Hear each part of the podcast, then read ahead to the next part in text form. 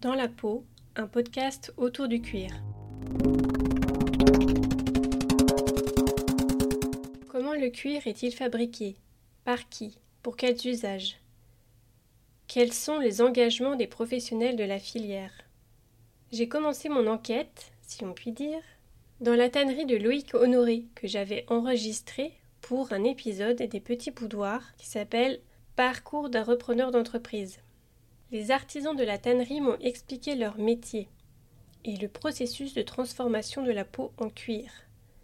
De fil en aiguille, cette plongée dans le monde du cuir me donne envie de poursuivre mes découvertes.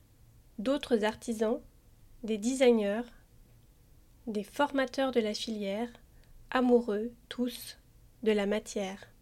À bientôt!